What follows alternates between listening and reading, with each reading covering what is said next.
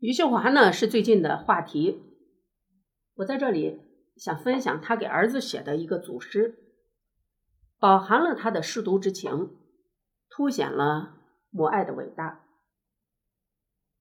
余秀华最近因为跟小男友的感情问题上了热搜，她应该算是当代诗坛一位现象级的女诗人。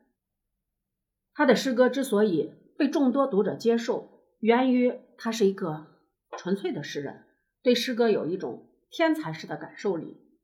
他在诗中从来不会矫揉造作，简单粗暴地表达自己的日常生活，坦率地书写自己的生命经验，并且把这些体验用通俗易懂、恰如其分的诗句呈现出来，能直击读者的心弦，继而引发强烈的精神共鸣。有一句话怎么说来着？你看书，你受到感动，是因为你在书里看到了一部分的自己。他的诗歌语言丰富而饱满，时而如大写意的水墨画一样的清新自然，时而如古典诗歌那样精悍凝练，时而如民谣一般的朴实无华。时而如杂文那样的犀利霸道，阅读他的诗歌总是能给人带来精神快感。用他的话来说，诗歌是灵魂的自然流露。他这句话直截了当地道出了诗歌艺术的本质、作用和功能。在诗歌创作里，他一直按照这个标准来构建自己的艺术王国，并且沉浸在自己艺术王国里，自得其乐。当然，他的诗不是每一首都是精品，他的一部分诗歌在语言上显得粗俗，骂的人也很多，暴露出了阅历、知识和思想上的贫乏。但总的来说，他的大部分诗歌都属于上乘之作。余秀华跟前夫尹世平有一个儿子叫余子彤，目前就读于华中科技大学。余秀华曾经给儿子写了一组诗。名叫写给儿子，他以一位母亲望子成龙的视角，表达了深厚的舐犊之情。读完以后，让人热泪盈眶。诗是这样写的：写给儿子，儿子，与你相比，我越来越矮了，所以你就要看到我看不到的风景了。我不要求你。描绘给我听，但你一定要把足迹留在某一个晨曦。听见风，理解风；听到雨，怜悯雨。由此怜悯这个世界和一个残疾的母亲。儿子，我喜欢你在星期天把鞋子刷干净。我们穿最廉价的鞋。如果走的是自己的路，怎样的鞋都会让人欢喜。以后的路还长着呢，儿子。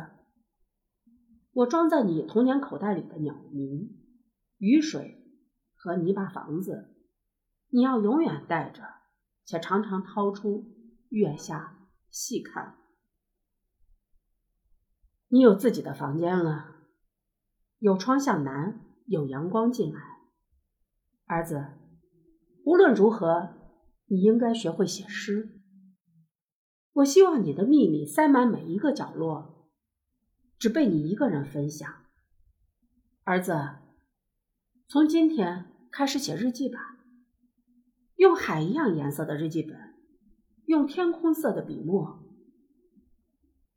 儿子，我想你的时候会开出花朵，操场上的晴朗盛得下你青春的笑脸。同样的，我们要信任夜晚。信任泥泞和泥泞里的道路，不要说一定要走到哪里，一定要说爱会跟随行走，不会丢。这组诗由四首短句组成，总共不超过三十行。虽然篇幅不大，但是凝注在诗句里的情感真诚而炽烈，读后让人感同身受。众所周知，舐犊之情是人类和动物的天性。源于人类对动物、对弱小者的疼爱、庇护、同情、希冀等众多情感组成一种复杂的天性。这种天性没有任何私心杂念，目的是让关爱对象在母亲的庇护下健康快乐的成长，最终成为母亲眼中希望的那个人。父母是孩子最好的启蒙老师，作为父母，都希望儿子成为人中龙凤。在孩子成长的过程中，父母需要大量的时间，以言传身教的方式对孩子进行陪伴、沟通、教育、引导、感化和鞭策。只有如此，孩子的将来才有可能不辜负父母的愿望。这组诗恰恰是余秀华跟儿子互动时的真情实感的自然流露。首句：“儿子，与你相比，我越来越矮了。”把这种喜悦之情表现得淋漓尽致。世上每一位母亲都希望儿子长得高大帅气，展现出年轻人应有的青春活力，这是对孩子在身体上和外表上的基本要求。随着年龄和身体的增长，气质和精神上也应该长大，这是余秀华在诗中对儿子接下来的要求。他希望儿子不仅仅要做一个四肢发达、头脑简单的人。而且在见识、思想上和精神上同步增长，只有如此，才能看清这个世界。诗的后三行，他写道：“听见风，理解风；听到雨，怜悯雨，由此怜悯这个世界和一个残疾的母亲。”这三行诗进一步体现了母亲对儿子的殷切希望，既要求儿子在生活中要处处留心，培养自己对事物敏锐的观察力。也期望儿子要有博爱情怀和悲悯意识，要有感恩之心，能对天下弱小者时刻保持一颗慈悲仁爱的心。儿子，我喜欢你在星期天把鞋子刷干净。看似平淡无奇的一句话，却蕴藏了许多智慧。他鼓励儿子自小养成干净整洁、勤俭节约的好习惯。接下来的几句充满了哲思：我们以自己的方式走自己的路。不用在意他人怎么说，人生苦短，只要自己高兴就行。最后四行着重教导儿子时刻要不忘初心，保持一颗天真无邪的童心。现代社会物欲横流，诱惑很多，人很容易迷失自我。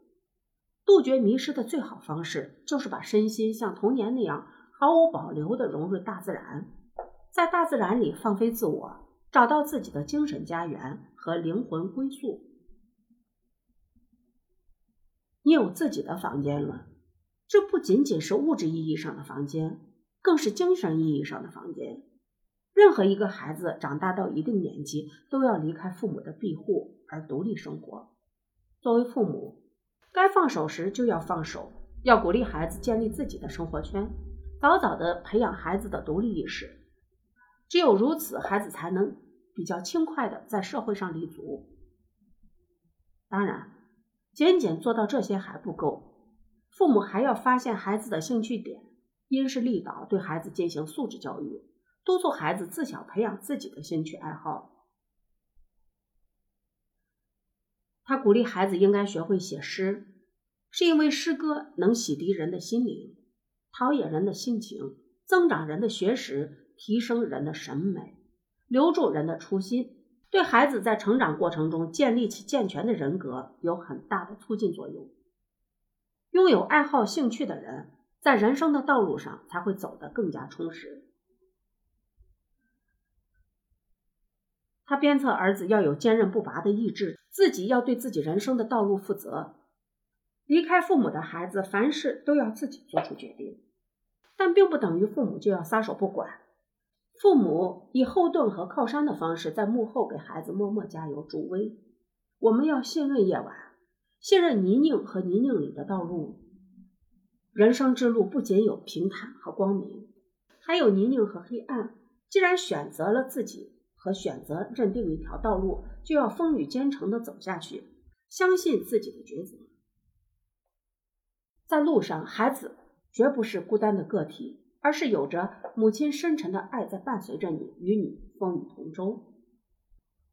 这一组诗用朴实无华的语言，把母亲对儿子的感情毫无保留地呈现出来，从侧面凸显了母爱的伟大，也证明了她是一位值得敬重的好母亲。这个是个有争议的人，有人叫她疯婆子，有人叫她荡妇，但是不得不承认，他是很有才情的。作为一个诗人，我们可以欣赏他的诗，诗里有精华，也有糟粕。读完，我们可以吸收我们自己所需的。各位朋友，今天的分享就到这里，谢谢，拜拜。